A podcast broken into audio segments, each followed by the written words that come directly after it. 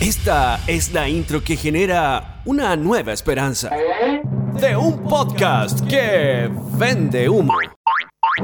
Con tres personas que mm, no prometen tanto. Grandes expectativas. It makes me feel like it, it makes me feel like Bienvenidos a Grandes Expectativas. Estamos hoy día más prendidos porque eh, Es es viernes. Generalmente grabamos los jueves y hoy día es viernes y eh, estamos contentos de estar aquí con ustedes. Y de verdad queremos agradecer todo el, el recibimiento de la gente porque han sido muy cariñosos y se está escuchando harto. Estamos en el lugar número 160 del ranking de podcast. Ya, pero le, le- le hemos No, ganado a alguien. le- ¿Cuántos podcasts hay en el universo de 200. Spotify? Ya, la lista hay 200. Llevamos dos capítulos nomás. Y hay 40 para abajo. Le ganamos a Radio Agricultura. No. ¡Guau! Por ende también le regalamos Ya a lo, radio. ya lo siento un triunfo. Yo también. Eh, Le hemos ganado. eh, Ya. ¿Qué? No, no es que no, no podemos decir no le hemos ganado a nadie. Sí le hemos ganado. Sí, a- pues, le hemos ganado a gente. 40 personas. 40 podcasts de distinta índole. Buena, bacán. Oye, eh, queremos agradecer los comentarios de los anteriores episodios. Muchas gracias por sus comentarios en, en las redes sociales, en Instagram y toda la cosa. Así que de verdad, gracias por el apoyo.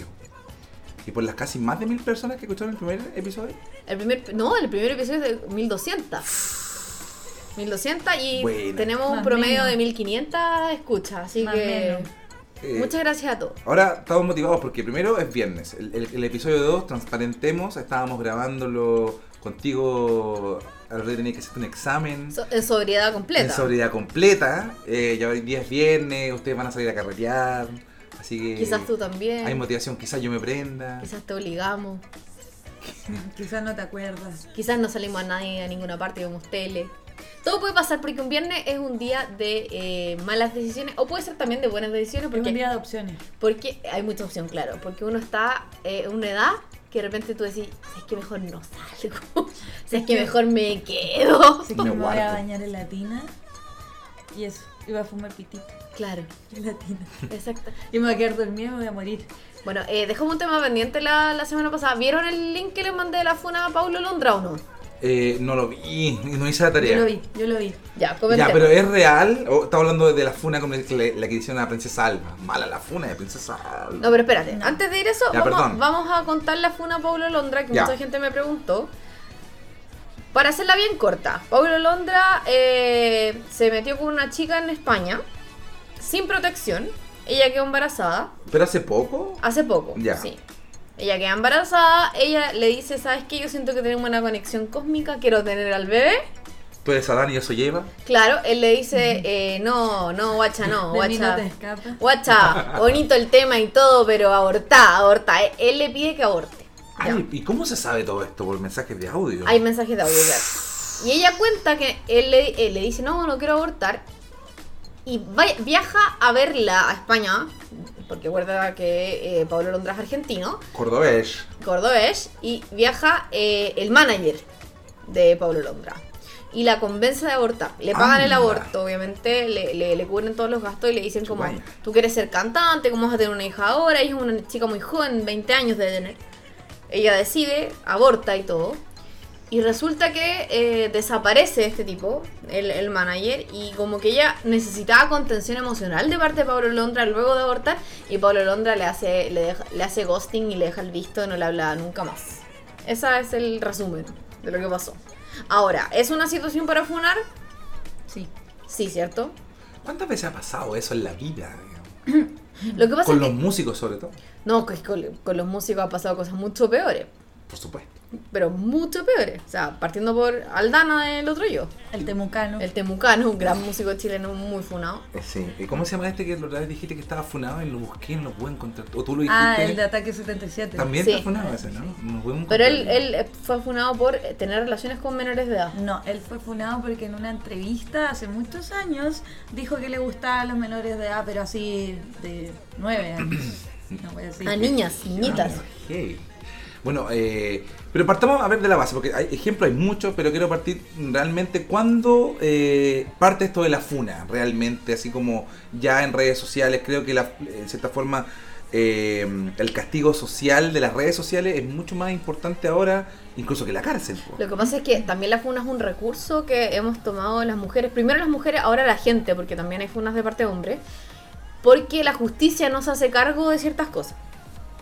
¿Cachai? Y entonces en vista de que ponen orden de alejamiento a alguien, por ejemplo, y el tipo sigue insistiendo, sigue eh, amenazando, no queda otra, está la desesperación que digo, ya lo voy a funar, porque por otro lado, tú sabes que en Chile eh, la justicia no ampara a los pololos.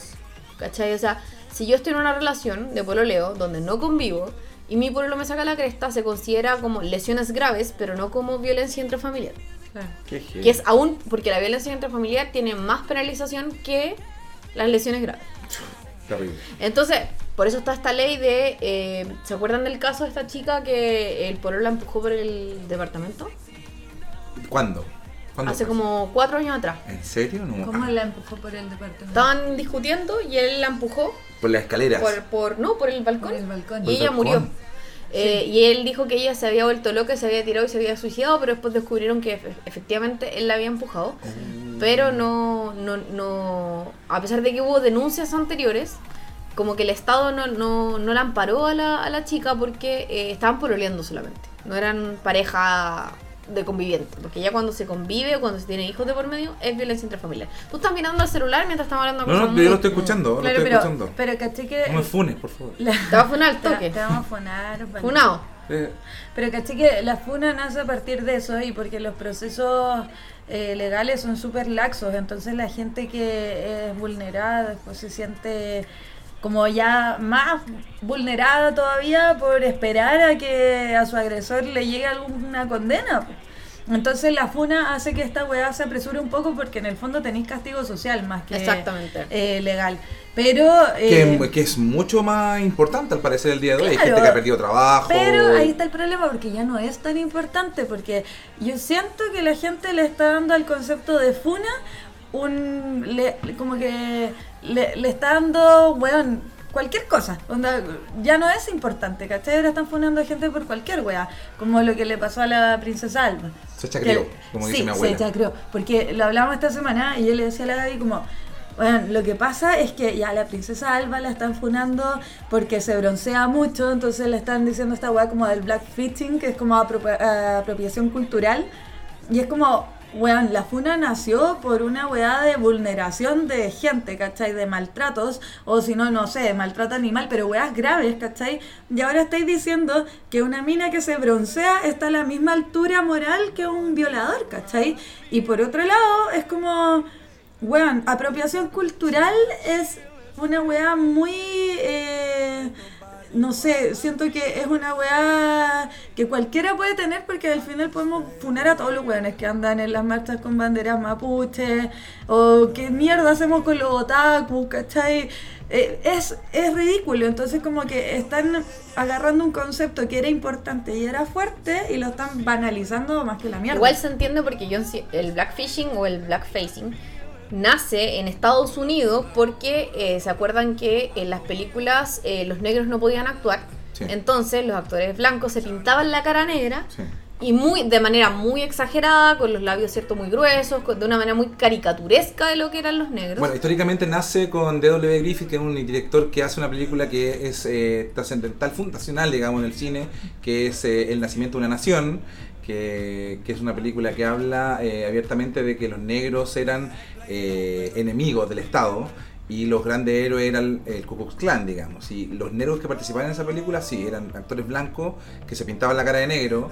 Después hubo otra película, que es la primera película sonora en la historia del cine, que se llama El cantautor de jazz, eh, que también el, el cantante eh, también se pintaba la cara de negro para poder interpretar las canciones y todo. Claro, Entonces ahí está el problema. Ahí, ahí nace el... Y por otro lado, estamos hablando... Blackface, ¿se llama eso? Blackface o blackfishing, que Blackfishing. puede ser cualquiera de las dos. eh, apropiación cultural porque es un blanco que cierto se apropia de la cultura afroamericana. En este caso, estamos hablando de una mujer latina, que es que es Princesa Alba. En Chile no hay blancos. O sea, los blancos podemos decir que son contados con los dedos de las manos. O sea, Claro, muy pocos. o sea- Somos latinos y nos bronceamos en verano y podemos hacer lo que se nos dé la gana. O sea, ¿qué pasa con Eduardo Cruz Johnson? sí. ¿Cuántos años de apropiación cultural, cachai? Pero eh, eso es que, claro, eso mismo, todo lo... eh, estoy súper de acuerdo porque Latinoamérica, bueno, yo creo que lo bueno que tiene es que no existe la apropiación cultural, estamos todos tratando de cachar de dónde tú vinimos y qué queremos hacer. Imagínate... Si no Yo- existiera esta búsqueda de weas, nos perderíamos de un montón de weas buenas, ¿cachai? Sí, que se hacen por mezclas culturales. Yo, que eso me da culpa porque yo lo hice alguna vez y lo hice en la radio y no fue hace mucho tiempo, fue hace poco tiempo. Fue con eh, cuando hicimos el, eh, Michael Jackson y Thriller. Eh, yo hice de la chica de Thriller y claramente lo hice, digamos.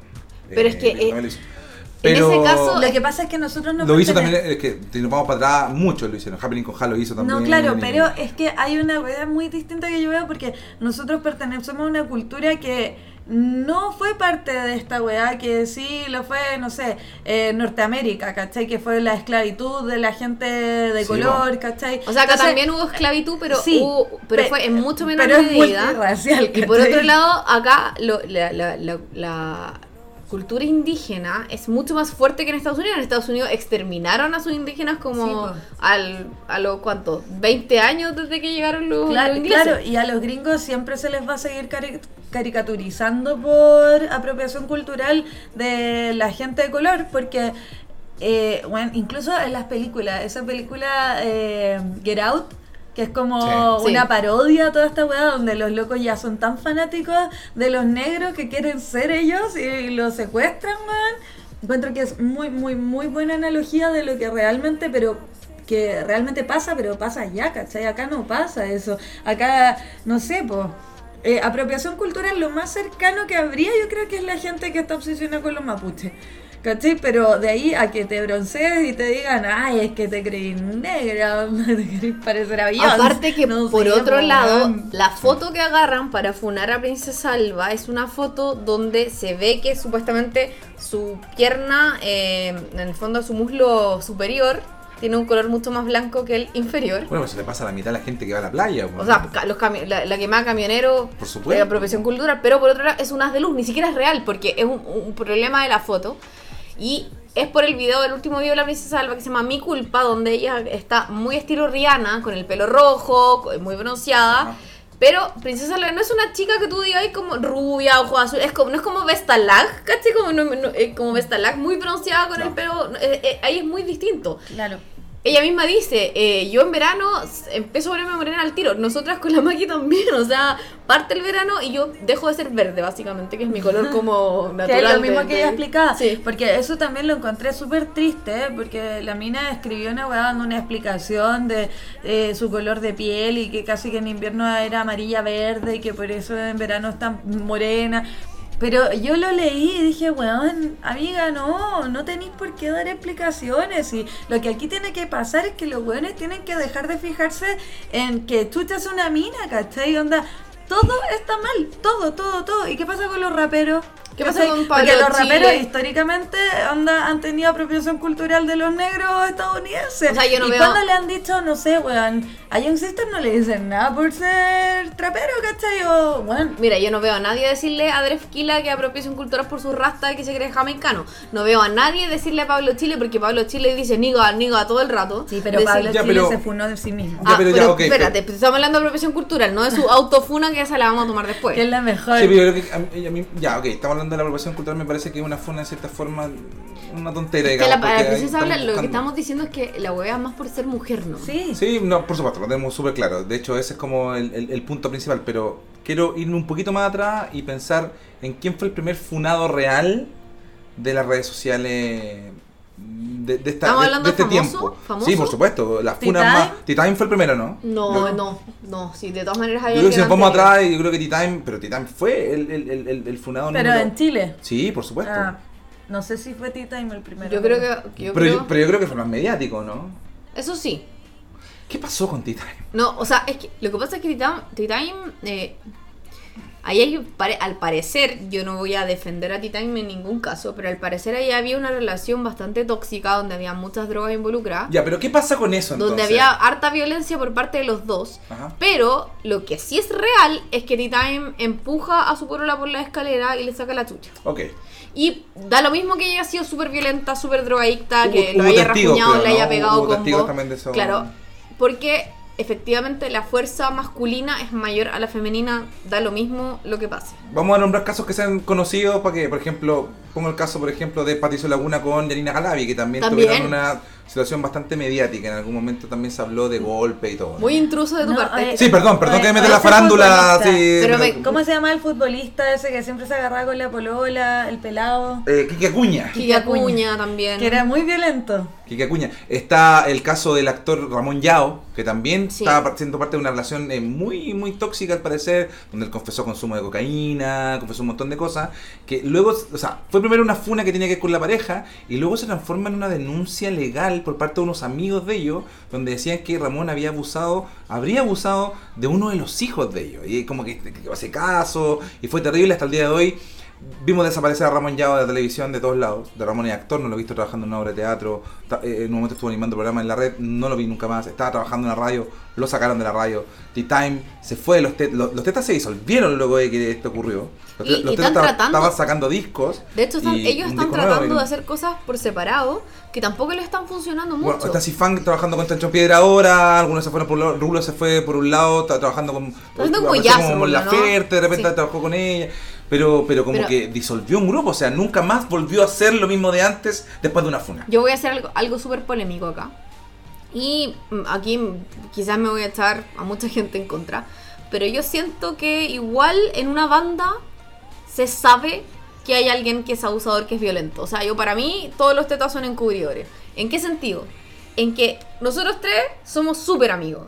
Por lo menos carreteamos una vez a la semana. Nos juntamos a hacer un podcast. ¿Tú crees que yo no sería consciente de que tú le sacáis, le hay pegado a tu polola o le hay, eh, le, le hay hecho cosas a Mina? Yo ya sabría. Yo te habría visto en actitudes así.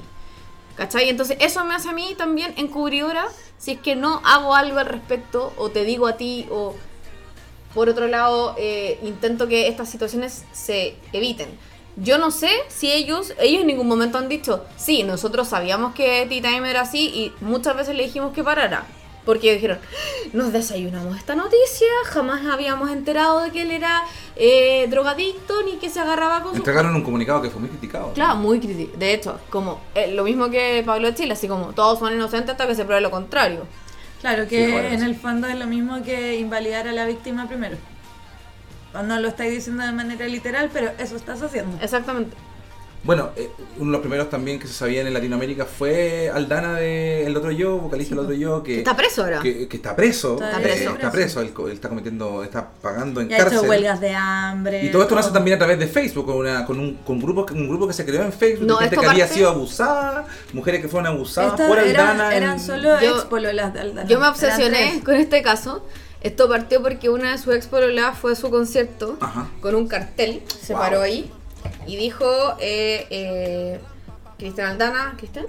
Sí. Cristian Aldana, sí. Me violó, me pegó cuando yo era menor de edad. Porque la relación que tiene ella con él. Ahora ella es una mujer de 30 años, pero en esa época ella tenía 13, 14 años cuando partió una, Increíble. entre comillas, relación con. Se habla incluso una Aldana. red de prostitución dentro del grupo. Claro. donde- Cuando, e- de hecho, cuando ella hace esto, otras dos expololas dicen, oye, yo también, como decís tú. Pero a partir de esto empiezan a, a salir un montón de chicas que también habían vivido experiencias con él. Se habla de más de 30 chicas que fueron abusadas por Cristian Aldana. Increíble. Pero todo porque ella se para con un cartel, le sacan una foto, se viraliza en redes sociales. Porque no había llegado nunca. Pero se crea este, este grupo en Facebook, ¿es real esto? De que Sí, se un grupo en Facebook donde un montón de hicieron- gente empezaba su testimonio. Sí. Hicieron una marcha en contra de él en Buenos Aires y el weón llegó vestido a monja tocando guitarra. No. Porque es una persona que quiere violentar al resto. Entonces, y yo enamorada del cuento pendeja y escuchaba el otro ya y me encantaba y toda la mierda. Tú podrías pero haber sido una de esas niñas. Si tú lo hubieses todos escrito. podríamos haber sido O sea, tú es que tú eras fan. Yo no Claro. era fan del, del otro. Pero, y el weón claramente es una persona que quiere violentar a los demás porque están haciendo, onda, eh, un montón de personas que se sienten vulneradas por ti. Hicieron una marcha en contra tuya y llegáis vestido de monja tocando guitarra.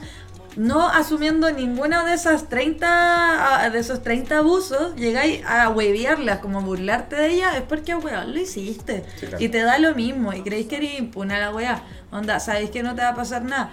Pero te equivocaste porque sí te pasó. Él se equivocó. Aparte Ah, que lo peor de todo, y esto ojalá eh, todas las personas que eh, emiten este juicio que dicen como, oye, ¿y por qué no hablo antes? Porque es un, un clásico. Eh, le- les voy a Pasó la bruja. Pasó la bruja, claro. Eh, a estas personas les quiero decir que la mayoría de las mujeres abusadas sentimos que es nuestra culpa. Es como, oye, ya, yo acepté ir al departamento de Cristian Aldana y terminé eh, siendo violada por él, ¿cachai? Fue mi culpa, yo me expuse a esa situación. Cuando finalmente tú puedes ir al departamento de quien tú quieras, Por supuesto. puedes estar en pelota en ese departamento, curar, tirar en el piso y nadie te tiene que tocar, Por supuesto. ¿cachai? Por supuesto que sí. Entonces, la sociedad nos ha hecho a nosotras sentir que tenemos la culpa. Y eso hasta hace muy poco. Estamos hablando de eh, que ahora recién con el estallido social incluso, por eso decís tú, ¿cuándo partieron ahora las... Porque ahora partieron las funas masivas. Antes eran como casos muy específicos que se viralizaban. Sí, pero- ahora pero se está funando a todos. Pero es que imagínate que hasta incluso por la acción que hicieron las tesis, hay minas que se han atrevido así como a entender, weón, sí, en verdad yo no tenía ninguna culpa de lo que me pasó. Eh, onda, lo aprendieron con una canción. Es triste, pero weón. Es didáctico, así- pero- pero claro, puede ser, pero es así de real, porque cuando. Porque no hay ninguna mujer que no haya sido violentada de alguna manera. Y cuando a ti te violentan, que hay en un estado como. O sea, a mí me ha pasado.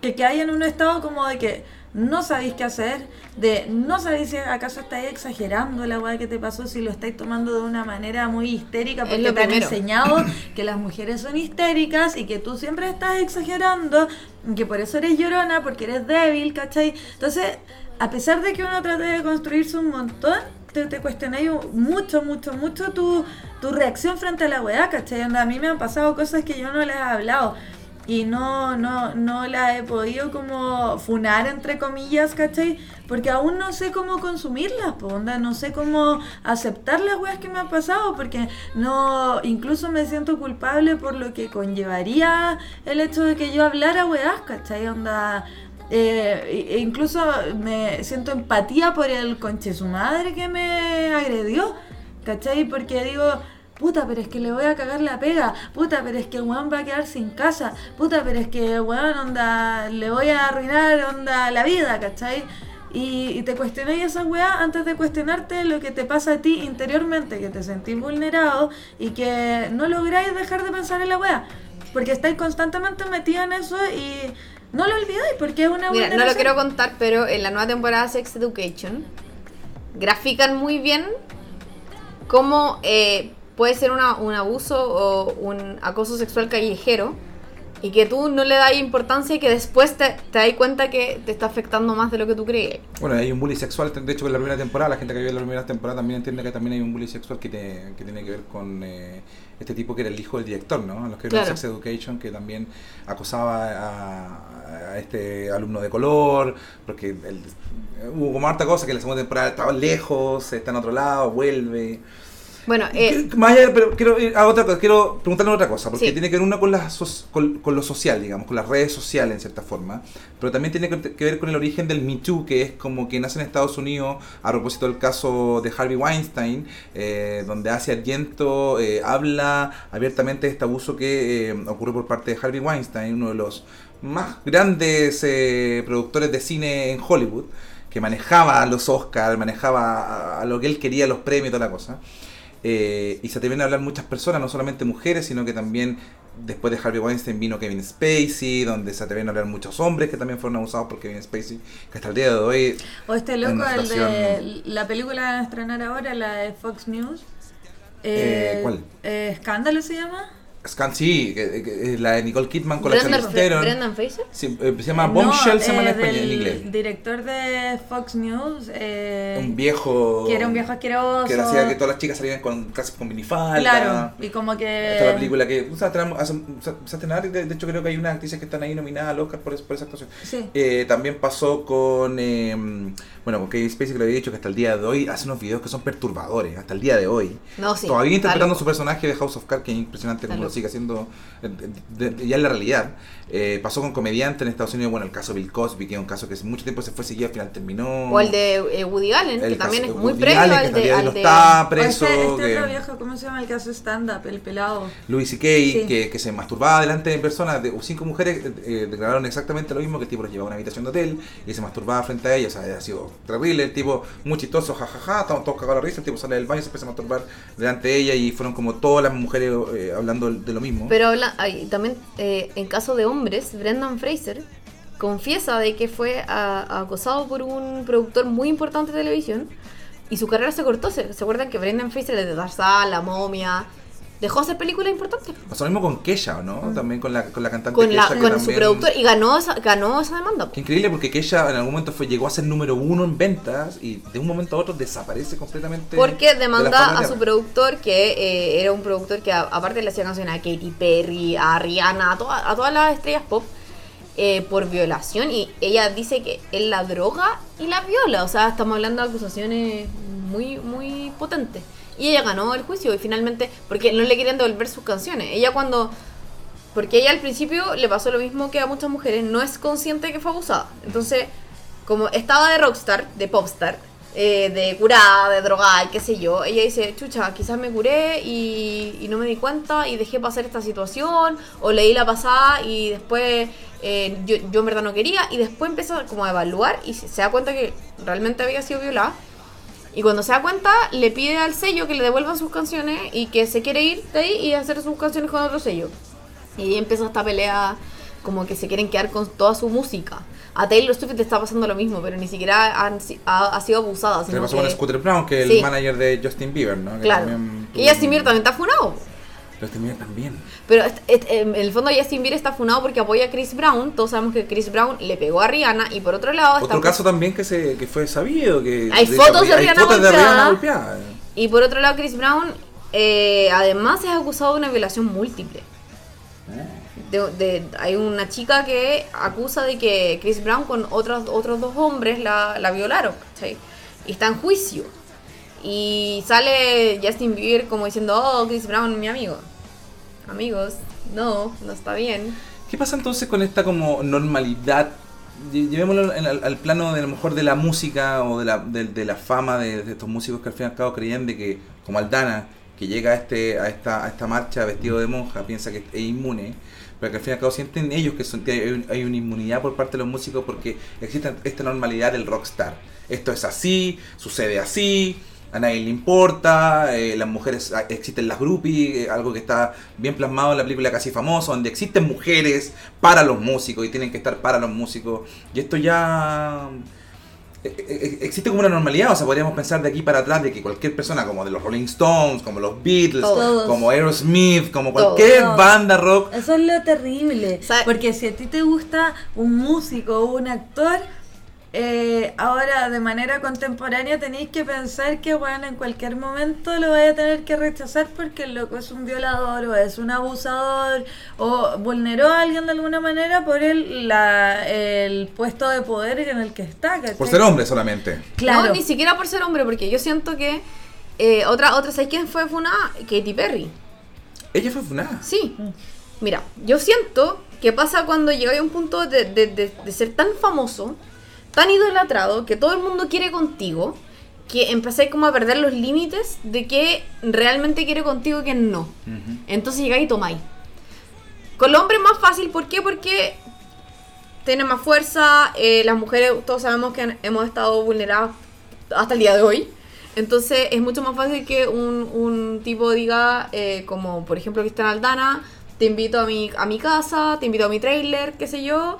Eh, Hay, un hay una situación de poder ahí, en, en el famoso que... Claro, están que en una no silla de entienden, poder. no entienden, no entienden claramente. Si ya les cuesta a muchos hombres no entender qué es el consentimiento a los rockstars o popstars o lo que sea, Ni siquiera se lo cuestionan. ni siquiera se lo cuestionan. Creen que todo el mundo quiere con ellos. Hombres, mujeres, lo que sea. Claro, lo que pasa es que en este momento estamos viendo una época donde la weá ya, todo el mundo sabe que está mal, o sea, siempre estuvo mal, pero ahora nadie quiere encubrir porque corre el riesgo de ser funado con el violador, ¿cachai? Entonces, eh, antes yo creo que eso, como en el mundo de la música o de los actores, gente famosa entre comillas, era muy fácil que se diera porque los que estaban alrededor hacían vista gorda. Ahora no, porque es mucho más fuerte la idea de incluso de quedar como héroe, ¿cachai? Y decirle como, no weón, eso no se hace, y después de ser como el weón que frenó al rockstar de que violara a una niña, ¿cachai? Eh, yo creo que incluso por ese lado ya no es más difícil que los weones se aprovechen desde su situación. Porque hay gente que va a estar espera va, van a estar esperando que los weones se equivoquen para decir, yo le paré los carros a ese weón. Ya ni siquiera es por una wea moral, sino que es por una wea de egos incluso. Entonces los weones no pueden hacer lo que quieren ahora. Una, porque eh, las mujeres están cada vez más empoderadas y más así como, weón, la vaya a pagar si la cagáis. Y por otro lado, hay un montón de weones que se quieren hacer los héroes. Y a veces se equivocan. Pero Sí. ni siquiera el, eh, ni Como siquiera lo de Princesa Alba, o sea, alguien llegó una persona, vio una foto y dijo, oh, Princesa Alba, apropiación cultural, o sea, No, pero es que, weón, lo de la princesa Alba es ridículo, porque una cosa es que exista la funa, ¿cachai? Como para poder, eh, eh, ¿cómo se llama? Así como funar, weón, onda, para poder denunciar gente a la cual no podéis denunciar porque la justicia está muy lejana a nosotros. Eh, y otra weá es que empecé a hacer una funa por cualquier estupidez, o sea, igual chiquillos tienen que entender y tienen que aprender que hay que dejar vivir en paz también. Ya, pero ¿cuál es- Aprendamos a dejar vivir en paz. al Yo, yo sé que esta es una pregunta muy abierta y Sí. que a lo mejor mucha gente puede tener distintas opiniones, pero les pregunto a ustedes, ¿cuál es el límite de la funa? ¿Cuál es el límite en cuando tú decís, ok, esta funa es súper viable y yo creo y vamos, apoyamos esto, a decir... Yo creo que las funas no. tienen que ver netamente con violencia. exactamente, exactamente. Si, si tú te Todo tipo de violencia, digamos, Cuando tú física estás y... Psicológica. una persona, claro, porque que yo me esté bronceando, eh, puedo estar, según alguna personita con su cabecita, puedo estar violentando a una cultura. Bueno, Pero si salió una feminista afroamericana diciendo que esto no era, lo de Princesa Alba no era apropiación cultural, o sea, diciendo como, oye, Claro, cabros. es una o- tontera, es un por eso, por, a eso Claro. voy, a eso voy. Yo creo que Entonces, la, la funa así como legítima, o sea, dentro de mis parámetros de lo legítimo es cuando el agua tiene que ver con violencia, tanto a personas, animales, ¿cachai? Si tú te. Y cuando mira, existe si una te violencia psicológica de ambos lados, porque también existe las relaciones tóxicas. Porque estamos hablando de famosos, pero han habido demasiadas funas a personas que no son famosas, eh, personas que funan a compañeros de universidad, a ex pololos, la hemos vivido, ¿no? Hemos vivido esta, esta funa, todos nos hemos enterado de una funa. Ahora, la- cualquier persona que tiene una red social se ha enterado de una funa a un, Claro, pero a es que la compañero de violencia universidad, psicológica sigue siendo violencia. Eh, Si tú te sentiste violentado o violentada, y esto que bueno, ojalá me estén escuchando los hombres, porque pasa mucho que los hombres tienen miedo de hablar, de contarle a sus amigos, de exponer que se sienten violentados, porque las mujeres somos igual de, de violentas que los hombres. O sea, eso na- nadie lo duda, en, en el sentido, sobre todo más, más, que, más que nada a nivel psicológico, porque a nivel físico, pucha, sorry, pero tenemos un poco Hay una de... estamos, de- estamos en sí, sí, desventaja. Sí, por supuesto, sí. Pero, A menos que sea una... pero si tú sientes... Arte marcial, que haga arte marcial mixta. eh. No, sé. Claro, claro, no, no, claro. O- No, Que porque, tenga técnica de... No, porque yo puedo estar con una persona, onda, con un hombre y le pego un botellazo y da lo mismo que yo tenga menos fuerza, igual le voy a hacer daño, Sí, exactamente. O sea, en ese sentido, de verdad que eh, no tiene que ver con eso. Por eso, si tú tienes la necesidad de funar porque crees que ya no lo pudiste... Yo siento que todo se, se tiene que solucionar primero a nivel íntimo, ¿cierto? Sí. Hablar con esa persona, decirle, oye, deja de molestarme, oye, deja de acosarme, oye, eso me duele, oye, eso me molesta. Si esa persona sigue violentándote y haces una denuncia propiamente tal, no te pesca ni fiscalía un carabinero lo que sea, funai. Eso creo yo que son los pasos, No, no sé, yo no estoy de acuerdo. ¿no? No, porque si a mí... Si yo estaba apagada de tele en un carrete y un weón me metió mano y yo después me di cuenta de esto, no voy a ir a hablar con el weón y decirle como... Oye, me corriste mano cuando yo estaba apagada de tele, eso no está bien. No, yo lo voy sí, a funar lo, lo- directamente. lo que me estaba preguntando Osvaldo es a nivel de relaciones. Ah, cuando es una relación de pareja. relación. Cuando está hablando de una relación de pareja, donde pasan esas Ya, pero cosas. hay, hay- hay mu- muchas personas que postulan el hecho de que en- cuando tú estás pololeando casado no existe la violación. Existe la violación. Cabros, si tu mujer o tu polola o tu. incluso la chica con la que estáis saliendo, lo que sea, está apagada de tele y tú empezaste a penetrarla mientras está durmiendo, violación. Si tú la Sean marido mujer, sean pololo. Lo que sea, si tú la sostuviste y la obligaste a tener relaciones sexuales, es violación. De hecho, al revés, una vez. A ver, vamos, voy por un tema polémico y quiero que ustedes, porque haga bacán, porque tengo opinión masculina y femenina. Alguien me cuenta que tiene un amigo que tuvo una cita Tinder, ¿ya? Él tuvo esta cita Tinder y eh, fumaron pito con Ya. la chica y se quedaron dormidos. Ya. Y de repente él se despierta y la niña estaba encima de él. Él ya tenía una erección y ella estaba como intentando como montarse encima de él para tener una relación sexual. Ujú. Él continuó esta relación sexual, se terminó y después él dijo que había, se, se había sentido como eh, violado, entre comillas. Opinemos, ¿qué opinan ustedes? ¿Es o no es? Porque en el Una, fondo... una vez me corrigieron que la palabra violación tiene que ver con la penetración, o sea, el hombre no, a menos que lo penetren, digamos, no es ya violado. bueno, entonces abusado sexualmente. abusado sexualmente era como, el- es como el término correcto, ¿no? Que, como que muchas veces lo dije, que no me lo podían violar, pero solamente se lo penetraban. Sorry que sea tan técnico, pero es como que igual, porque tiene que ver con una, una, una parte tiene que ver con el abuso, Yo, otra parte tiene que ver que, la violación. yo- yo creo que como- tiene que ver así como con la autoviolación, no es que a las mujeres se les da mucho Sí. de, Es que me- de que no quieren tener sexo y después de que ya te huevean, te huevean, te huevean, tú como que, filo, voy a culiar con este weón para Lo que, que pasa es que, tranquilo. siento, perdona, disculpa que te diga, pero creo que cuando un hombre no quiere tener una relación sexual, no tiene una erección. No, pero lo que dice la Gaby, Pero el tipo tenía una erección. claro, y continuó con esto. Él continuó, Incluso terminó. terminó, Y se obvio, sintió bien. No, en- porque él no quería, pero ya estaba en esa, se calentó. Pero es que al momento de calentarte, tu cabeza está pensando en que sí quieres disfrutarlo. es que una mujer también se puede calentar y hacer una autoviolación. El sexo es 50% mental. Siempre es 50% mental. Tú para poder generar placer tienes que sentir el placer. Él logró calentarse, logró eyacular. Al lograr eyacular, el tipo estaba sintiendo placer. po.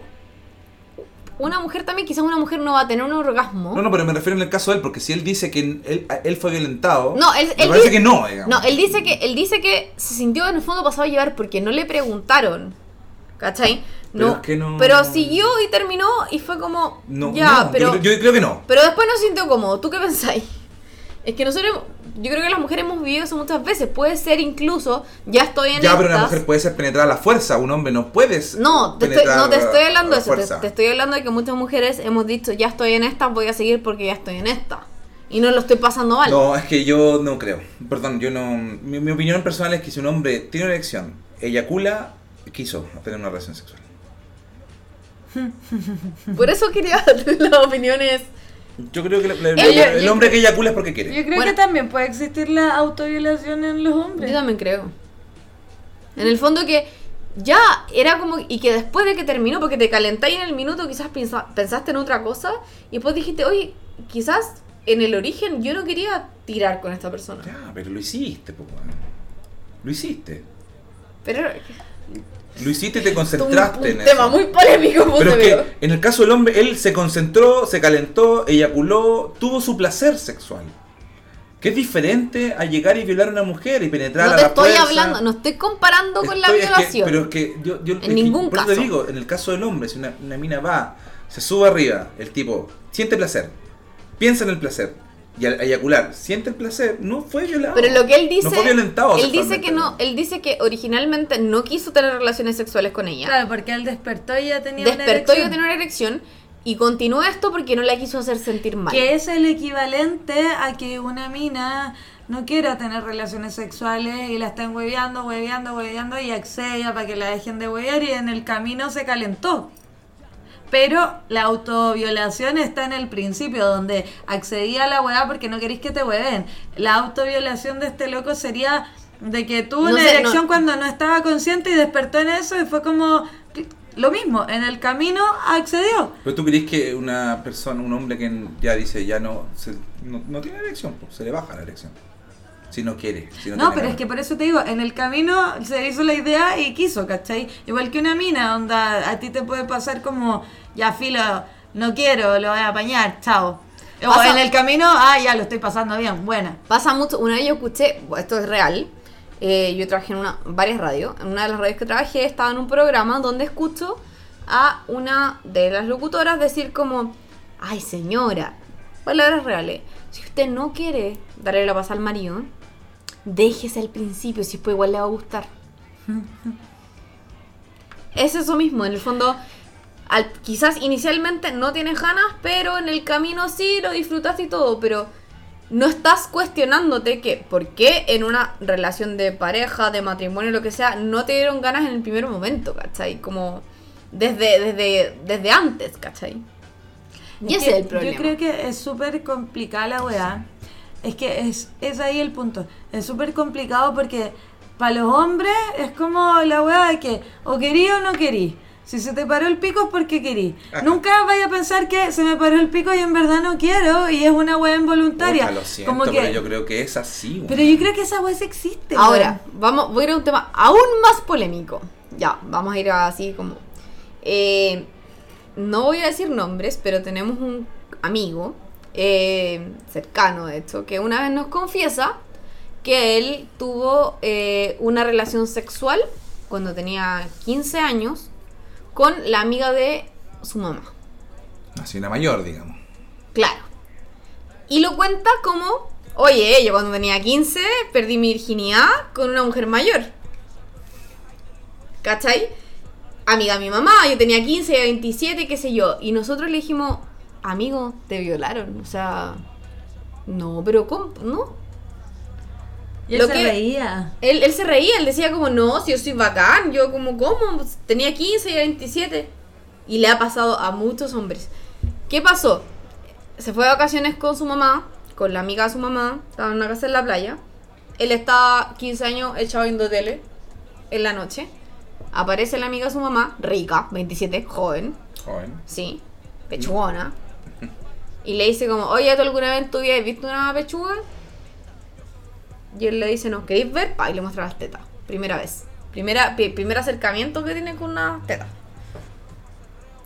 ¿Queréis tocar? Ya, toca. Y después le dice, ¿y alguna vez te han hecho sexo oral? No. Y la, la mina le hace sexo oral y él se va. 15 años, adolescente, hormonas revolucionadas. Pero cuando nosotros le decimos, ¿sabéis qué pasa, amigo, querido?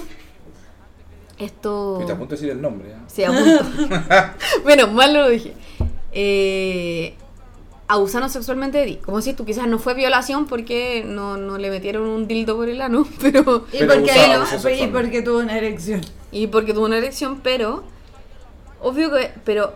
Y él después nos dice, claro, después de eso yo no me sentí bien. Sí, pues fue forzado, digamos. No, y es cuando le- uno le hace la comparación también como si tu hermana de 15 años está de vacaciones y llega el amigo de tu papá. De y le 27 dice- años. Claro, y le dice, ¿has visto un pico alguna vez? Es lo mismo. Solo que tú pensáis, a ella sí la violaron, a mí no, porque eres hombre. Pero es que tiene que ver, si yo estoy de acuerdo con ustedes, yo también estoy de acuerdo con eso. Si lo vemos de, Pero de la hubo perspectiva, una sí. erección y hubo una eyaculación. Y hubo un abuso también. Sí. A eso Era voy. un menor de edad igual, era un menor de edad. Sí. Que también eso es importante. Es igual. un abuso. Hay un abuso ahí. De, un- de una persona de 15 años que está en un despertar sexual. Claramente con una persona de 15 años está en un despertar sexual. Una persona 12 años mayor. ¿Cachai? Que ya a los 15 años, bueno, ya no- yo, a los 15 años me acuerdo, yo entendía igual. eh, de No, se entendí perfecto, Yo- todo. Yo perdí mi virginidad a los 14. Eh, pero tiene que ver también con, la, con, con el tiempo. Tiene, yo, yo, yo creo que ahí, tenemos que ser igual, tenemos que tenerla clara, porque en el caso de un hombre o una mujer, no sé, yo, yo creo en el caso de un hombre más que nada, porque es lo que vivo yo, tiene que ver con una hueá cultural, tiene que ver con lo que se vivía, ¿cachai? Yo, la primera experiencia realmente sexual que tuve alguna vez fue viendo porno a los 10 años. Muy chico, era Y yo estoy seguro chico. que cualquier persona o, o- o niños han visto porno a los 10 años, sobre todo ahora que hay un acceso enorme a todo. Imagínate, antes yo veía porno porque un amigo tenía un VHS, mira. Y nos juntábamos todos eso en una casa a ver pornografía y para mí era como, ¿qué es esto? ¿Esto existe realmente? ¿Está pasando? Y para mí eso me revoluciona. Y además yo como- creo que eso es, eh, eso es el principal punto de por qué los hombres son frustrados sexualmente, porque su iniciación fue en el porno, en algo irreal, Claro, algo que muy era irreal. Es o sea, irreal, ¿no? pero no- no- igual, no es, igual es heavy el, el, el- como el enfoque que le dan a hombres y mujeres del porno. Por supuesto. Porque a los hombres es como, así es como te, te tienes que comportar. Y las mujeres es como, no sé, pues yo cuando chica me acuerdo, eh, tenía una amiga que en su casa, no sé, su padrastro tenía un montón de weas de porno. Y de repente las veíamos y éramos súper chicas. Y mirábamos la weá y era como, ya. Y bueno, ni siquiera nos llamaba la atención, onda era todo el rato como mirar y ya, y cachar y la weá. Pero cero que me calentaba la mierda. Después cuando caché que existían los sex shops, me acuerdo de una amiga, hacíamos la cimarra y íbamos a los sex shops de A mirar Providencia. nomás. Bueno, preguntábamos para qué servía todo, todo, absolutamente todo. Y era pura curiosidad, ¿cachai? Sí, Pero en ningún momento yo me veía ocupando la weá. Yo preguntaba así como, ¿para qué sirve esto? Ah, bueno, ya, bacán, y esto, y esto. Pero era neta curiosidad como educativa, mientras que a los hombres se les enfoca así como, tú tenés que cachar esto porque si no cacháis, eres maricón, pues. No, sí, aparte que hay una, yo siento que hay una presión también, y esto es todo es culpa del patriarcado, a nivel masculino, de Por que tienen que... Totalmente. ¿Quiénes son los encargados del placer en el sexo? Los hombres. Ellos eso- son los encargados de que la mujer disfrute. Por Cuando eso al esta final persona, es una, por eso esta persona, un que- diálogo esto. Por eso esta persona, hasta que el día de hoy le hablaron de la cosa, él pensaba de que había sido algo normal, había sido un campeón, porque Sí, es algo que se daba. Yo cuando era cabro chico era una competencia. Sí. Sí. Y, y hay, películas que lo retratan de manera ridícula y a veces más ridículo que lo que lo, lo- como lo retratan. O sea, American Pie. Partamos por American Pie. Una American película que fue aceptada. eh, hubo cuatro partes de esa película, cuatro. Como si. donde lo primero, lo única, la única obsesión de los personajes masculinos Era película sexo. era perder su virginidad de antes de salir cuarto medio. Y de cualquier manera, sin Sí. ningún. Era, era tener sexo, era penetrar. Era, Sí. era lo único que tiene- eh, tipos que tenían eyaculación precoz. Y por eso pasa mucho esto. De, de que hay hombres. de- bueno, pero es un tema que a lo mejor lo podríamos dejar para más adelante, porque estamos hablando de la funa, digamos. Pero tiene que ver con que la cultura machista le ha hecho pésimo no solamente a las mujeres, al hombre, en cierta forma. Ya, de pero, pero, Oye, claro. espérate un poquito, antes que sigamos. Llevamos 46 minutos. Oh, se nos pasa volando. ¿Qué hacemos? ¿Hacemos el live? Sí, po. y, y- ¿Cuál va a ser la pregunta en live? Bueno, es una buena la pregunta. Estamos haciendo pauta al aire, pero vamos a cortar, hacemos el live y volvemos. ¿Les Ya, parece? ya. Pausa. Ya, estamos de vuelta entonces, tenemos ya la transmisión en vivo con harta gente que nos están eh, comentando la pregunta que hicimos y dejamos fijada que es ¿a quién te gustaría funar y por qué? Así es. Eh, esta funa ya eh, la hicimos un poco más libre. Nosotros dijimos que es válido funar por violencia y sentimos, por ejemplo, que abuso de poder es violencia, que se hayan aprovechado de ti económicamente es violencia, etcétera.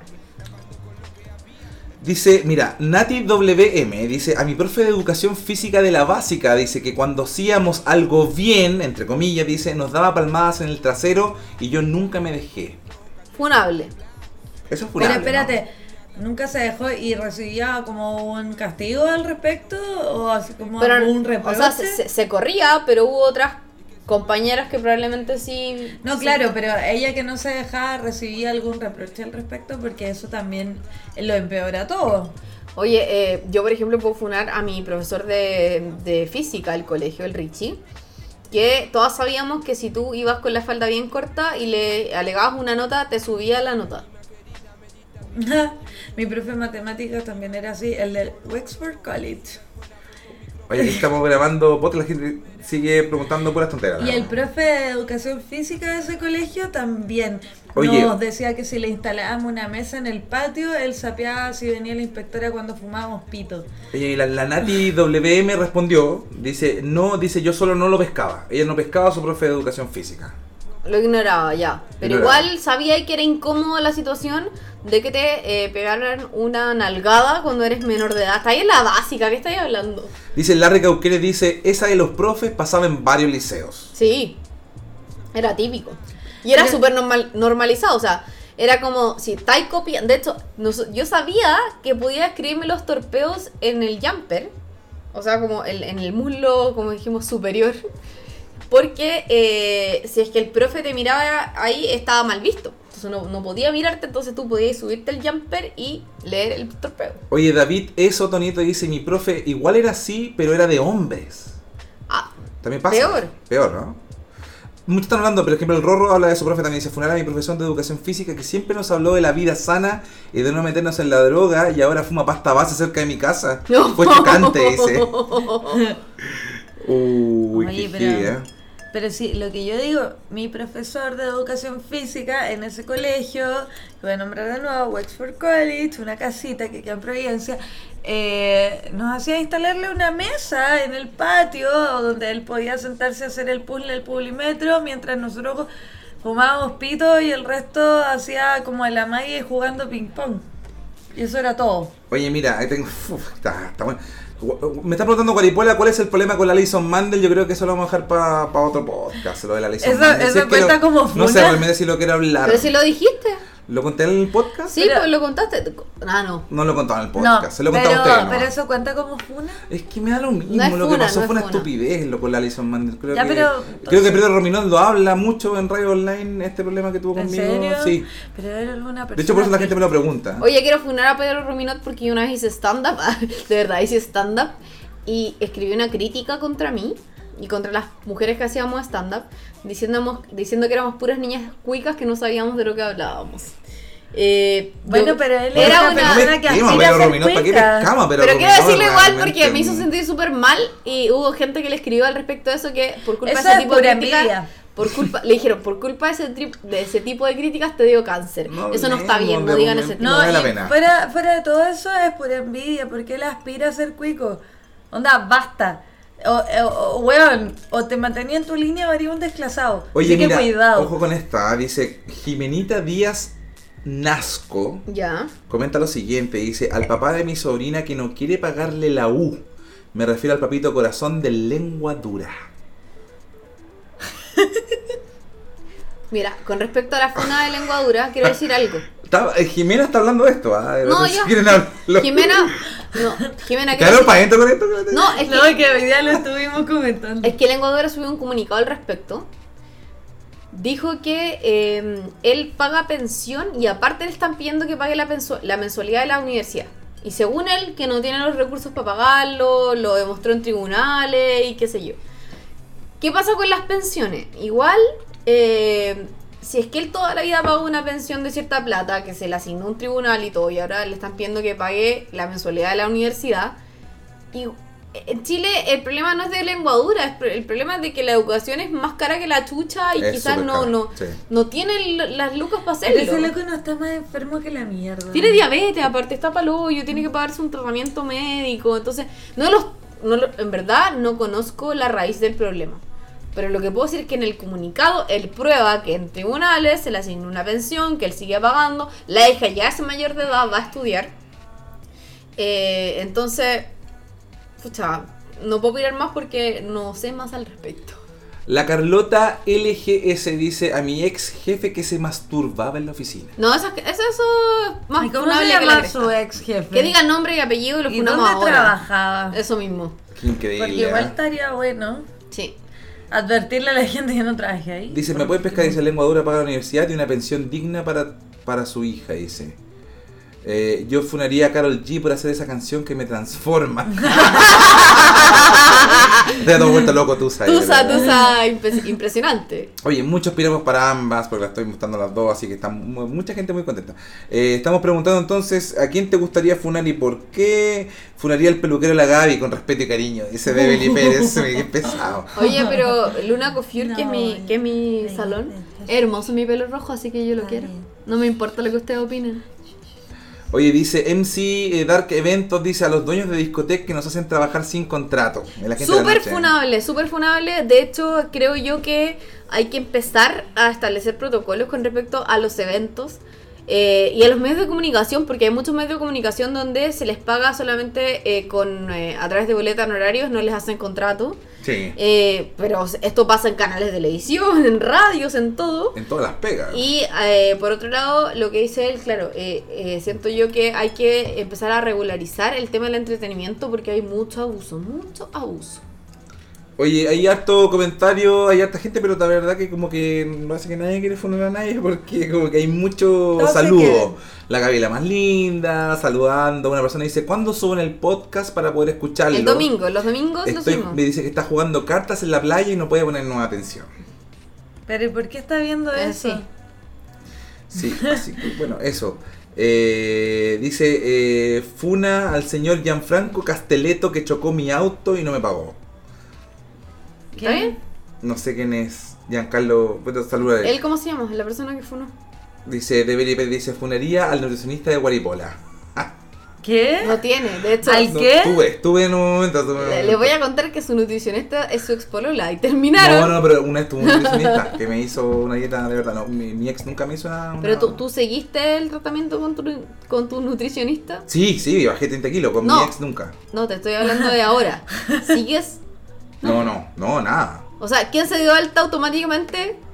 Guaripola, Osvaldo. Eh, Solcito Gulen dice quiero fumar, fun- funar a la jefatura del hospital que tapan los acosos y violaciones con cargo para funcionarias. Pasa eso también. Eh, Dale, ¿qué hospital es? Más No, información no, no, necesitamos. está entregando mucha información a la gente. Bueno, está saludando a mucha gente, toda la cosa. Parece que no hay ánimo mucho de funar. Aquí en el. Está bien. saludos de Puchuncaví. Lo están viendo de todos lados, incluso eh, hay saludos desde Utah, Estados Unidos.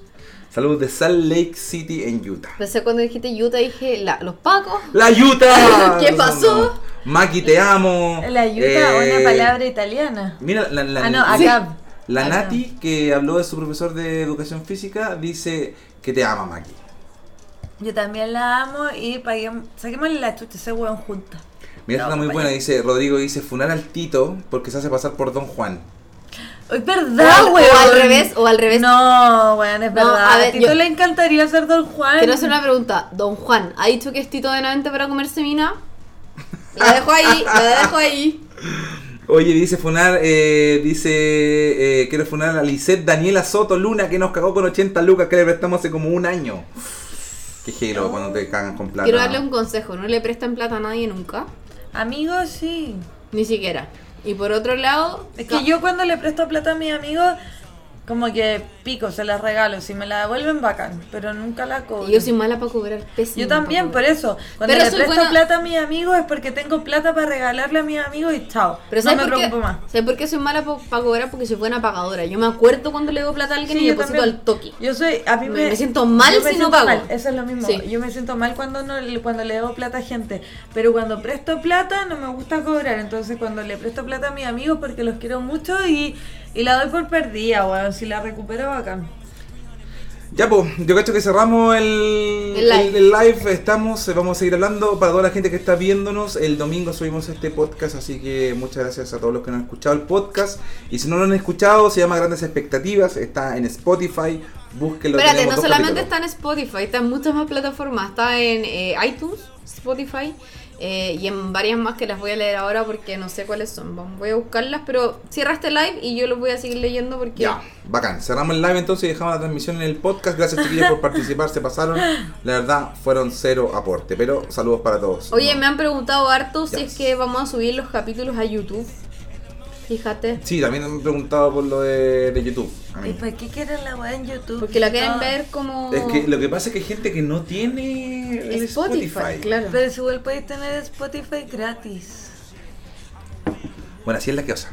No ya, eh, entiendo. cortamos la transmisión del live, estamos solamente haciéndolo para el podcast. Sí. Eh, Quiero decirle en este momento a la gente que estuvo en el live, cero aporte. Así que le mandamos un saludo a la gente Eh, que. sí, ¿qué onda esa es que es persona que viernes. está a, lo mejor, jugando cartas? a lo mejor los días jueves es Como- distinto con viernes. Pero espérate, ¿qué onda No, es esa que- persona que está jugando cartas? Como, oye, eh, que estoy jugando cartas, no te puedo poner atención ahora. ¿Por qué No, está claro, con el te- teléfono? Está con, está con el teléfono encima y está con los con cuatro una escala. Claro. Tiene una escala y el teléfono está Claro, está jugando fotos ¿Sabéis qué sucias siento yo? teléfono. Siento yo que la funa China. la funa se ha como eh, solamente cerrado en mujeres funando hombres por abuso sexual, violación. Sí, porque es lo que más se ha dado también. Exacto, pero la funa es más transversal. De hecho, la gente que funa a su empleador, que funa a personas que les deben plata, que eh, es- eso también son motivos de funa, porque la funa nace, y lo hablamos del principio, de la frustración de que la justicia no hace nada cuando te sientes vulnerado de alguna forma.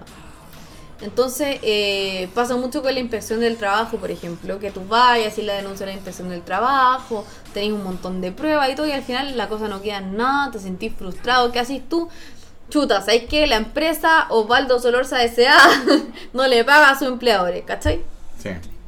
es la necesidad como de gritar y a través de una herramienta que son las redes sociales, de internet, que hace que la cuestión se viralice y tú digas como, no voy a nunca más eh, ni pensar en ser empleado por esta empresa, por ejemplo. O no olvidemos a Don Hugo. Oye, pero tengo una pregunta. Está empezando en Don Hugo. Sí, no, solamente, rato. no solamente lo que tiene que ver con el trabajo, en cierta forma con lo social, pero que también tiene que, que ver con el trabajo. Hay muchas personas que la han funado, que han perdido sus trabajos, que, que se fueron de su trabajo y toda la cosa. Eh, eso se recupera después. Hemos visto que, por ejemplo, hay gente que hemos hablado de muchos casos de funa, de gente que ya no están haciendo nada público, sobre todo las personas públicas, digamos. ¿Recuperan esto alguna vez? ¿Se va a poder recuperar? ¿Podemos recuperar la confianza de una persona funada? ¿Podemos volver a actuar nuevamente a Kevin Spacey? ¿Podemos volver a hacer stand-up a Louis C.K.? No. Creo, no. ¿Podemos Yo- volver a confiar en una persona que es funada? Yo creo que depende del nivel de funa. Ya. Porque, por Opino ejemplo. igual. Las sí. sexuales, por ejemplo. No. No. Ya, las sexuales, Nunca eso, eso muere. Es que, no sé, bueno, depende del criterio de cada uno, pero por ejemplo, en mi criterio, dentro de mi cabecita, yo no podría hablar con un violador. ¿Cachai? Anda, no, y punto. Y se acabó la weá. Y que me digan que el weón se rehabilitó y toda la weá. ¿Y qué pasa con estos funados que han dicho- Rehabilítate en Alaska, chao. Oye, aquí viene mi primo. ¿Puedo- ¿Cortamos o seguimos hablando? No, No, corta, corta, corta. Voy a, voy a hacer una pausa porque está sonando el timbre. Pero esto pasa en muchos Esto, podcasts. es- esto en vivo, ah, esto en vivo. en vivo, así que corto y volvemos. Ya, estamos de vuelta. Una pregunta muy buena y quiero hacérsela. La estoy pensando en este momento, pero Hazla. aquí va. Hemos visto muchos casos de gente que ha sido funada. Sí. Conozco gen- Voy a poner dos casos principales. Una persona que trabajaba en una discoteca o una radio en algún lugar, era animador de discoteca y toda la cosa, que fue funado por una ex pololo y toda la cosa. Y por mucha gente que yo he visto que ha sido funada, que al momento de reaccionar a la funa, dice exactamente lo mismo. Dice, fueron otros tiempos, yo era otra persona, ahora soy otro, he cambiado completamente. Vuelvo a plantear la pregunta que planteé en algún momento. ¿Se puede volver a confiar en una persona que dice que entiende que cometió un error o la persona que dice que entiende que cometió el error fue exclusivamente por la funa? Porque si no hubiese sido funado, hubiese pasado viola. De hecho, hay, hay personas que se han adelantado a la funa. Que han dicho, yo reconozco que en mi pasado hice tal cosa. Insisto, violación. Violación en ningún caso es eh, perdonada. Por otro lado, abuso sexual tampoco es perdonado.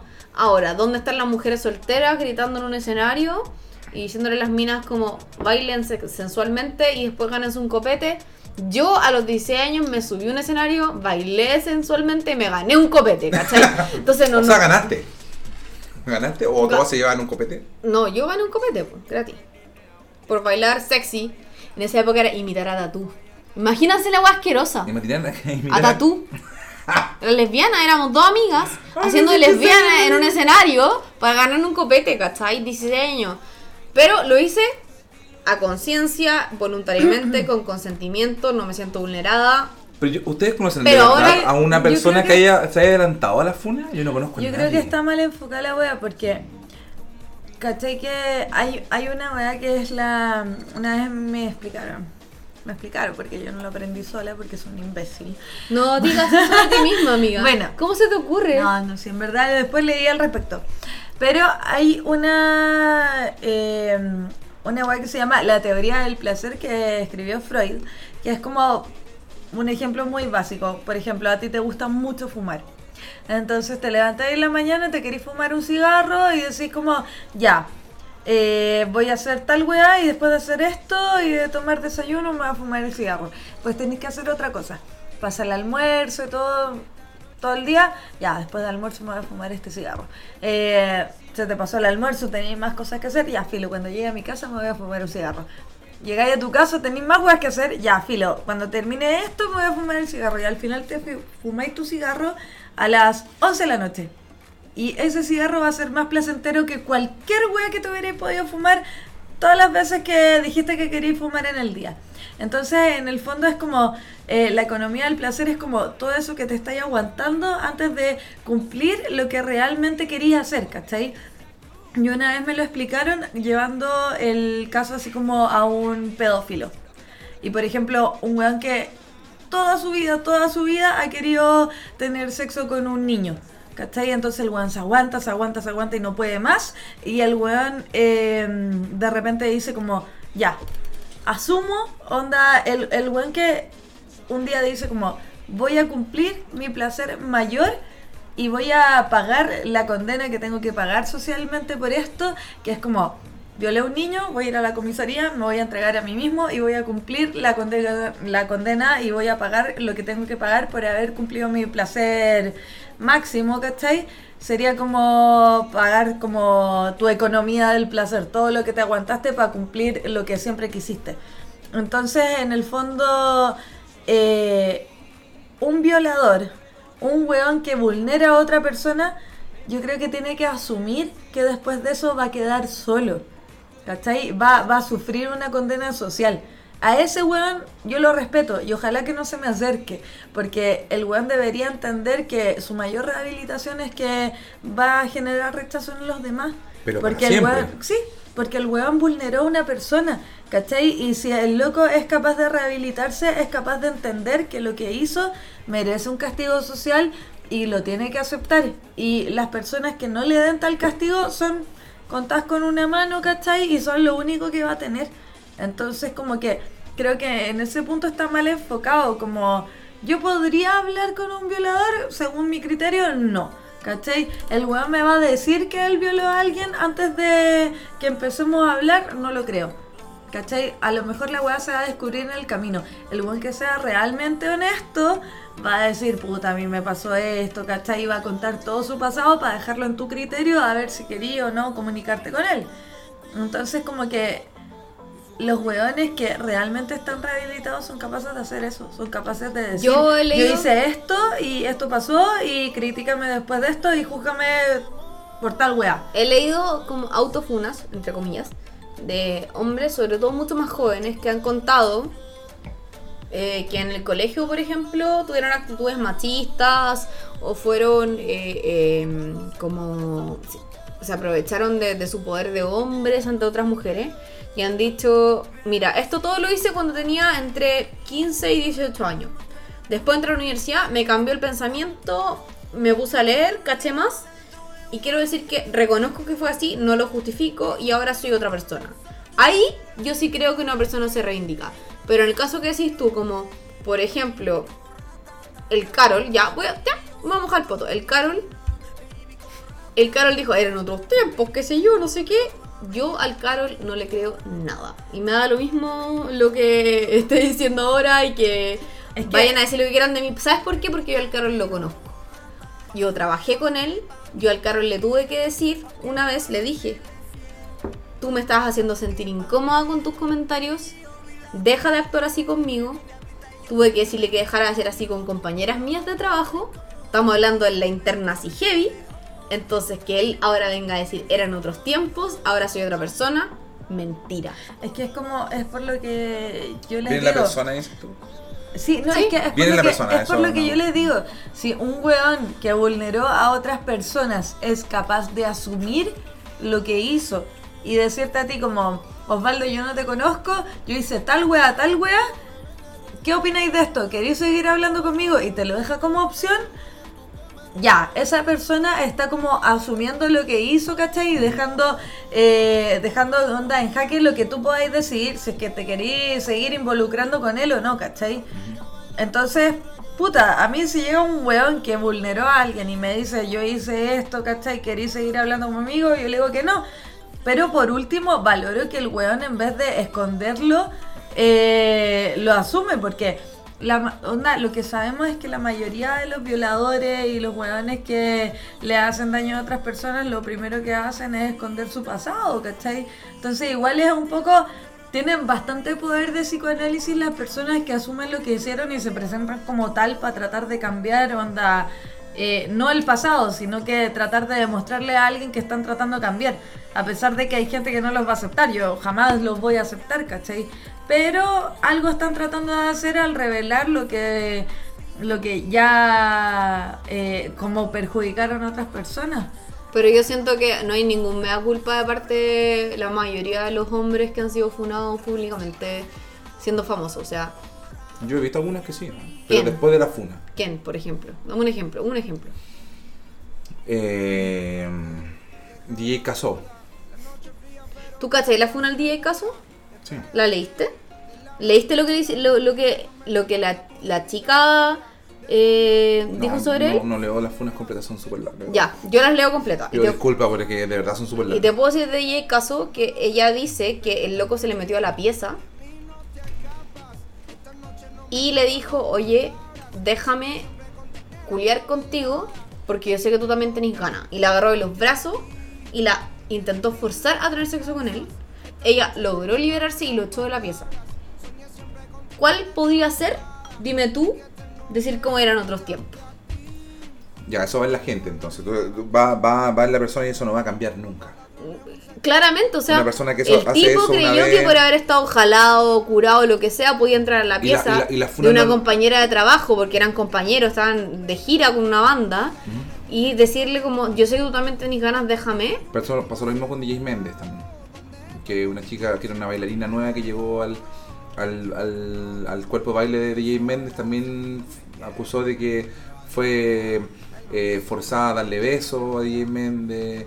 En un momento cuando se juntaban las giras, cuando estaban medio oscurados, también se aprovecharon de ella. Que hubo un abuso sexual por parte de ella. Por otro lado, yo conozco una bailarina ex bailarina de Méndez que subió una funa, después la borró porque le dio susto. Ella. De hecho, sí. Ser, ¿no? No, es, es otra. ¿no? Es otra. Sí, es verdad. Y me dijo, yo le pregunté, y me dijo, la verdad es que la borré por, por la Steffi, por la hija. Mm. que le dio pena a la hija. Pero lo que ella cuenta es que ella fue a recibir su pago y un, uno de los...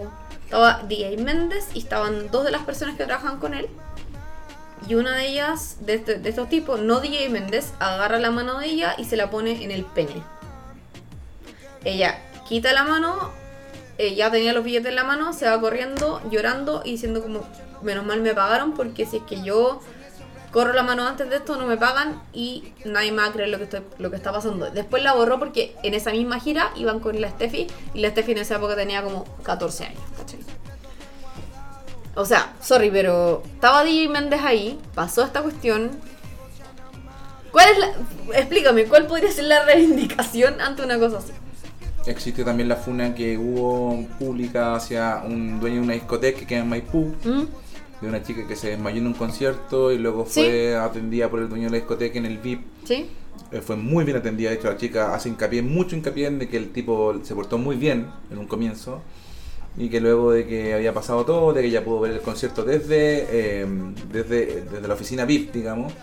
eh, cuando pasó todo el concierto, terminó la cosa, se encerró con ella y la forzó, apagó la luz y la forzó prácticamente a...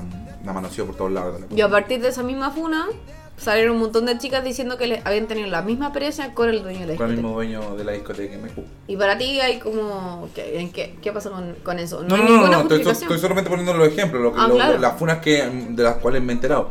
A propósito del ejemplo que puso la, la Maki con em, esto de Freud, quiero recomendar dos películas que, mira, casualmente son del mismo actor, haciendo un papel que tiene que ver con la pedofilia. eh, en una parte con la pedofilia y con, la- con- el pederasta, ¿no? La pedofilia es cuando se comete el delito, digamos, de cuando uno consuma el hecho de meterse con un niño es pedófilo. Y el tipo que se... bueno, esto es terrible, digamos, porque nadie elige con qué calentarse y por eso voy a poner el ejemplo, porque hay mucha gente que mentalmente está enferma y, y se calienta con niños, inevitablemente es una enfermedad, digamos. ¿sí? Como el de tiene- Happiness. que está ahí, como el de Happiness, que está ahí, que es un pederasta, ¿no? Está el pederasta y el pedófilo que, el que logra, el pedófilo que logra consumir, el pederasta el que se calienta con. Y mira, casualmente el mismo actor, después con una diferencia de un año, eh, Patrick Wilson, no sé si ustedes lo conocen, el mismo actor del Sí, Conjuro, hizo una sí. película del 2005 que se llama Hard Candy, Sí. que tiene que ver con la pedofilia. Sí, un- claro. Un tipo que, Que hay llama una venganza chica, de parte de una, eso. una venganza de parte de una chica que se hace pasar por una víctima y luego Sí. lo, lo, lo- comillas, lo hace creer que lo castra, que es una gran película, digamos.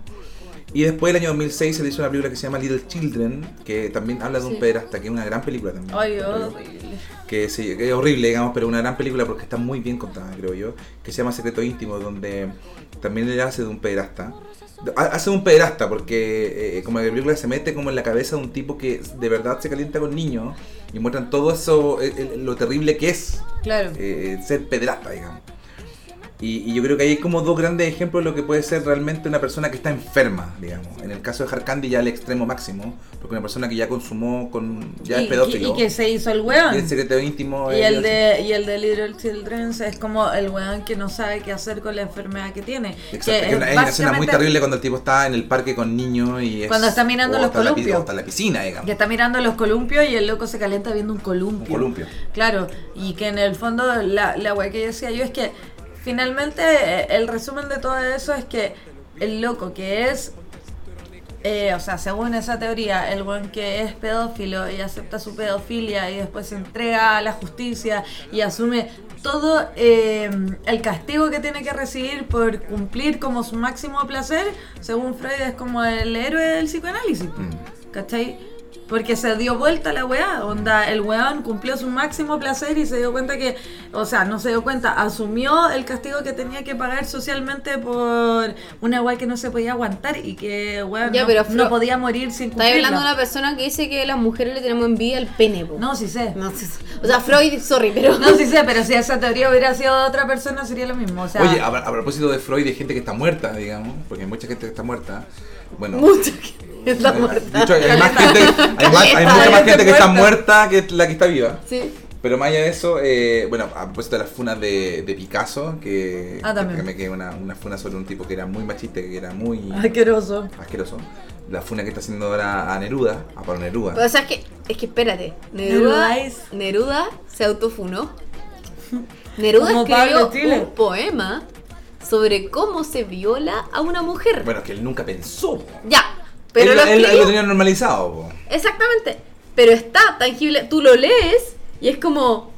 What, guatón culiao, cerdo. weón, ¿Qué Guat- chucha te guatón pasa? culiao con Sí, boina. weón, qué chucha. O sea, Guatón culiao con era boina. Obvio que era violador, weón. Violador, gen- y más encima, ahí, a ver, si estamos hablando de apropiación cultural y vulneración, el tipo se viola a una eh, mujer de eh, eh, descendencia africana, eh, ascendencia, perdón, no sé, ascendencia, no sé, ahí me confundo, que eh, trabajaba en la casa en la que él se estaba quedando y la ve toda rica y la agarra y le, le- la- la- se la tira. Y ella y él describe en el poema, por favor búsquenlo, eh, no me acuerdo ahora el nombre, pero se los voy a decir después, eh, que em, ella podcast. estaba perpleja, que ella no quería, pero que finalmente se dio. No, loco, la tenía ahí como agarrada de los brazos, la obligaste a tirar. Ya. Te la violaste, weón. Pablo Quiero- Neruda. quiero, a propósito de Pablo Neruda.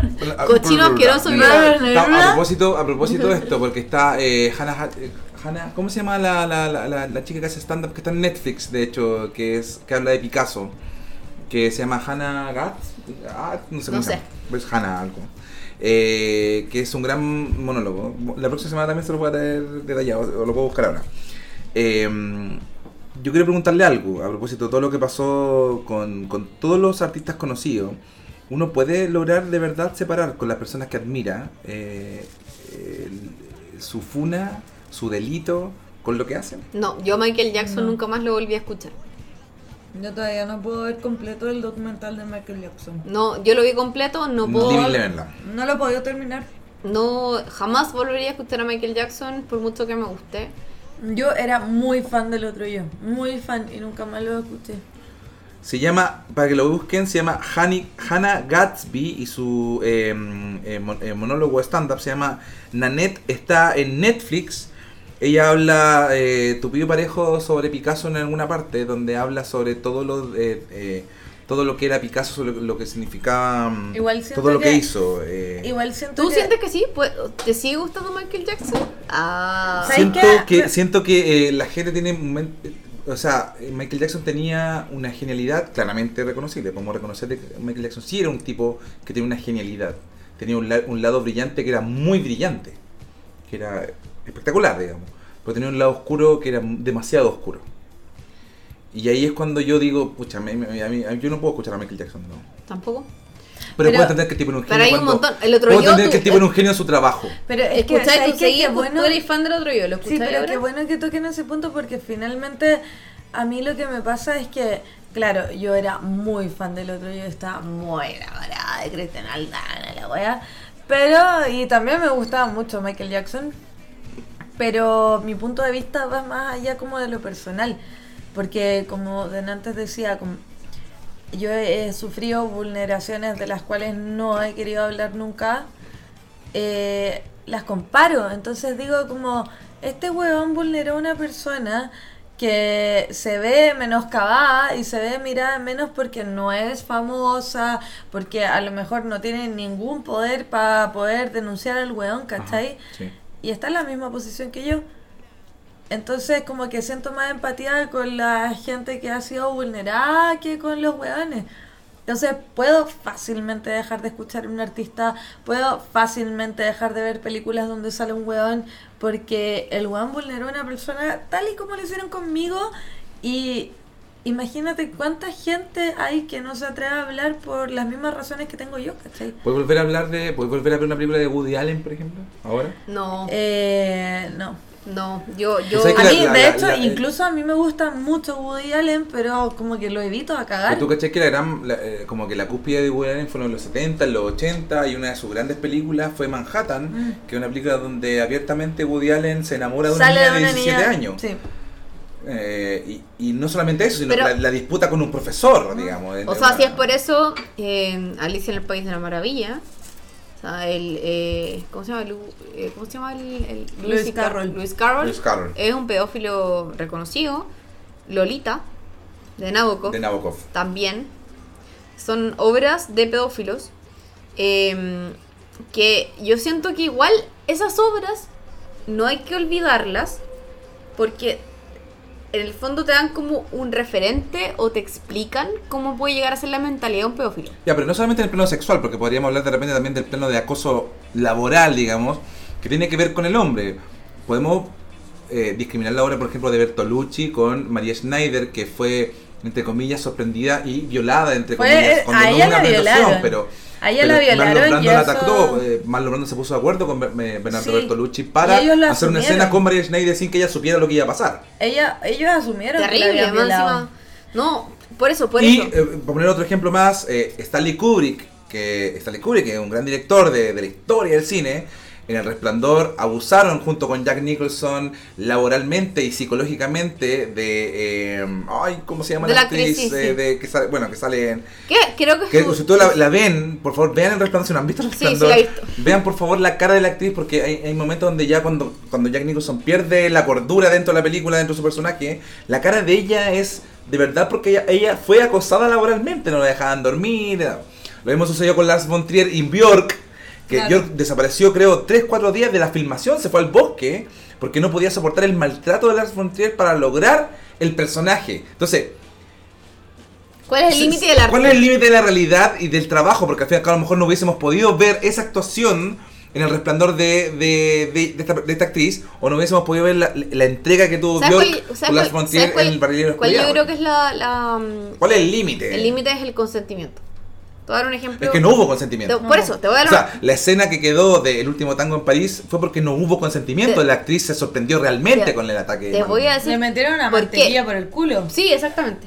Te voy a decir por qué es el, el consentimiento. Porque hay una performista que se llama Marina Abramovic que ella toma la decisión de hacer una performance en la que ella se pone a sí misma y pone un cartel que dice hagan lo que quieran conmigo y pone todo tipo de objetos encima de la mesa.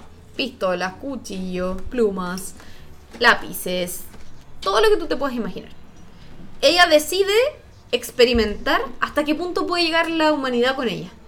¿Cachai? Entonces, hasta, hasta que un momento una persona de verdad trata- le disparan, le, le clavan cuchillos, le clavan agujas hasta que ella no aguanta más y termina esa performance.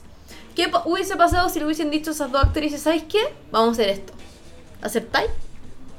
Quizás las dos habrían dicho, O sí, sea, seguimos acepto. hablando, seguimos hablando que la gran palabra sobre este tema es el consentimiento, Consentimiento. que tiene que Porque ver con ser- saber lo que va a ocurrir. Puede ser como, yo voy a aceptar, pero ustedes tienen que saber también, Shelley Duvall se llama la actriz claro, tienen que saber apañar también cuando digo estoy chata, estoy harta, no quiero más. O sea, hablemos de, por ejemplo, ya ya, ya el, el eh, eh, bondage, el SNM, o sea, como el, el sadomasoquismo. Como Ajá. que hay una palabra clave. De decir como ya no puedo más, no quiero más esto. Pero estoy dispuesta a saber cuál es mi límite. por el arte. No hubo Sí, una que pregunta, es que- se aprovecharon de ellas porque eran mujeres. Es que lo que porque pasa es Jack que a eso Nicholson voy. no le dijeron lo mismo porque el actor... ni a el- tampoco, el, el- digamos. El direct, claro, ya, ya po- eh, eh, le podrían haber dicho eh, cuál era el, eh, le- desde un principio la intención y ellas Es que- podrían haber aceptado. Pero hubiese sido lo ¿Opinas mismo. igual que yo? Hubiese sido lo mismo, no. Y pongo el caso, por ejemplo, de Mónica Bellucci, que en Irreversible sí sabía lo que iba a ocurrir. Claro. Y logramos igual una escena desgarradora. que Exactamente, probablemente en sea. Irreversible, Probablemente Irreversible muestre la única escena. Mucha gente le desagrada Irreversible por la escena de 20 minutos. 20 minutos de una violación. Donde de verdad tú decís. Esta es una violación. Estamos. Gaspar Noé mostró lo que realmente es una violación. Él, él no romantizó una violación. Exacto. Él lo que hizo realmente fue mostrar lo que es, lo terrible que es, lo que se siente después. Todo en una escena, digamos. Es necesario mostrarlo, bueno, por supuesto, si ese es el arte, digamos, el arte necesita mostrar cosas. Yo creo que es la única película que de verdad lo muestra. Bueno, hay otras películas también que lo han hecho.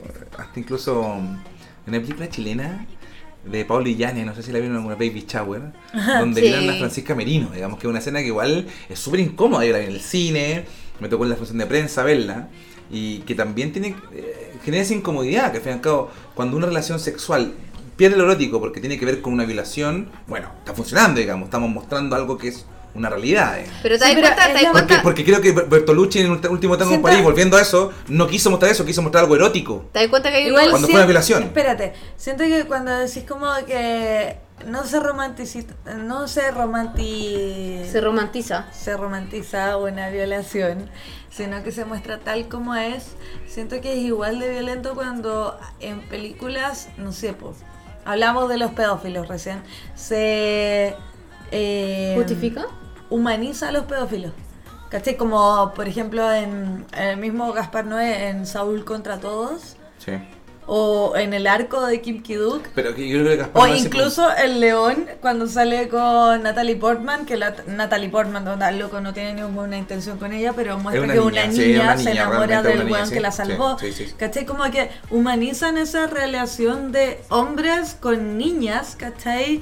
Que es muy enferma, va como para el mismo lado de lo que estoy hablando. Bueno, que es como- el, el síntoma de Estocolmo también, que tiene que ver con un abuso al fin y al cabo. no, Igual- claro, pero, pero ponte tú en Sol contra todos y en el arco no se da ese síndrome de Estocolmo, sino No. que es como una cierta protección Sí. que se ha dado desde un principio Sí. y que los jóvenes como que esperan que las niñas maduren, ¿cachai?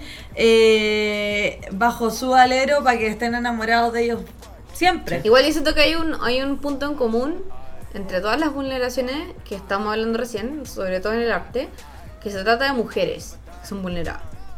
Hay una película chilena, y yo creo que ya vamos cerrando, que se llama Te Sí, amo, te amo Made in- Te amo de Made in Chile. Tamara, te, te amo Made in Chile. Ya, ¿tú crees que el actor de Te amo Made in Chile no sabía que Tamara Costa iba a ser la nana que lo, que lo abusaba sexualmente? Obvio que sí Oh, eso sabía. es que no me acuerdo esa película, la vi en el cine, te lo juro que la vi y no me acuerdo. Era un grupo de amigos adolescentes. Muy buena no es, digámoslo. No, no es buena la película, pero, pero No. te, te estoy hablando de una película que habla del abuso de una mujer hacia un hombre, una mujer mayor de edad versus un hombre menor de edad. En la película. Obviamente que el actor sabía que Tamara Costa le iba a decir, hay una, hay una escena muy típica, es como tírame tu leche, ¿se acuerdan? Sí, sí me acuerdo, sí me acuerdo de eso. Ya. De eso era. Y que en el fondo los amigos lo acogen porque por primera vez él él es capaz de contar que es abusado sexualmente por su nana, por una mujer. Entonces, ¿a qué voy? Que siento yo que el lugar común o lo que pasa mucho es que los casos de vulneración, sobre todo con el arte, son hombres que toman una decisión a puerta cerrada para tener la reacción real de una mujer. Lo que pasó con Bertolucci y Marlon Brando. Todo, Exacto. todo con el resplandor, Con con, todas las que, con con todas las que y nombrado. Jack sí. Nicholson, sí. Imagínate esta mina, la que actuaba en el último tango en París, ¿cómo se llama? María Schneider. ¿Cuántos años se demoró en denunciar que a ella nunca, nunca le dijeron que iban a meterle una mantequilla por el culo?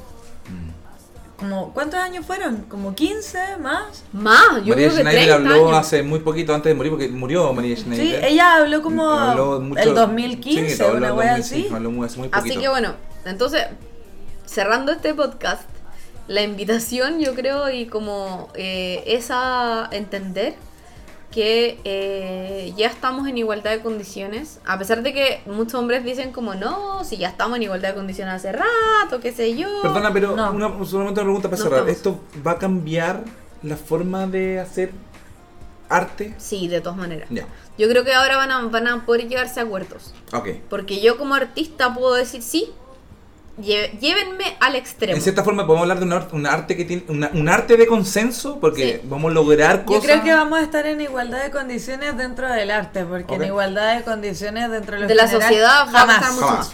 Pero por lo menos dentro del arte sí. Ya, ok.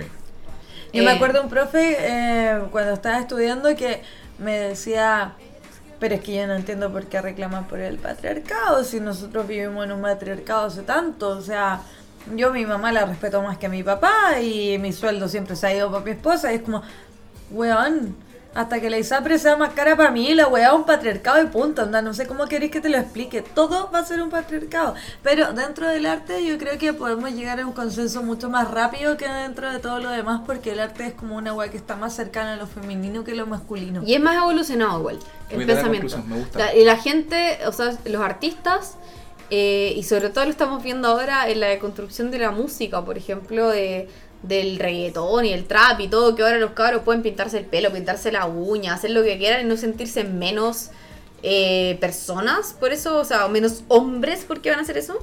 Eh, siento que el arte es como el, el primer camino hacia que en el futuro la igualdad ya sea transversal en todo sentido. Estamos dando los primeros pasos y bueno, partió de Funa, terminamos hablando de pero bien, yo creo y me que íbamos a terminar hablando de eso. Eh, Porque creemos en la paridad. Sí. la semana, el capítulo 2, Y nosotros porque ah, yo espero que sean mayoría mujeres, nunca paridad. la semana pasada ¿Sabes terminamos te- anticipando el tema del día de hoy. No, no sé qué vamos a hablar del capítulo 4, pero queremos decirle que no todos los capítulos van a ser así de serio. Creo que este tema sí requería una seriedad en todo, en todo caso. Creo que la, la única parte donde no hablamos de, de cuando nos fuimos tan serios fue cuando hicimos el live. Agradecemos a la gente que nos dio como este respiro un poco de, sobre el tema que, o la densidad que estamos hablando, pero era necesario conversarlo igual. Igual quiero cerrar con algo nada serio sobre apropiación cultural. Quiero hablar de Felipe Cast, eh, que se disfrazó en su campaña de mujer, Sí. diciendo y hablando como Eso de... es apropiación de género. Claramente esa apropiación cultural se disfrazó de señora, ni siquiera No, de mujer, de señora. no es de- apropiación cultural, es apropiación de género. Sí, sí. No tienes vagina, no tienes cerebro Ya, tampoco. ok, se, se disfraza de mujer, habla de- desde el punto de vista de una señora y cuando se vota por la paridad no fue a la votación. Felipe Cast, lo pero sí, siento, pero... es como, a mí me encanta, Mala Imagen, que fue el que hizo eh, la tira donde decía, no, es que el Felipe que votó por eso era el Felipe con peluca, este ya no. Eso, Ya, bacán. Eso, ese es el fin. Y bueno, también leí este podcast, se llama Grandes Expectativas, porque vamos a hablar siempre de temas eh, que pueden ser muy serios como muy divertidos. Así que sigan escuchándonos, gracias a todos y eso, queremos. Chao, que estén bien. Chao, chao. que se eleven las voces en una canción. Se juntan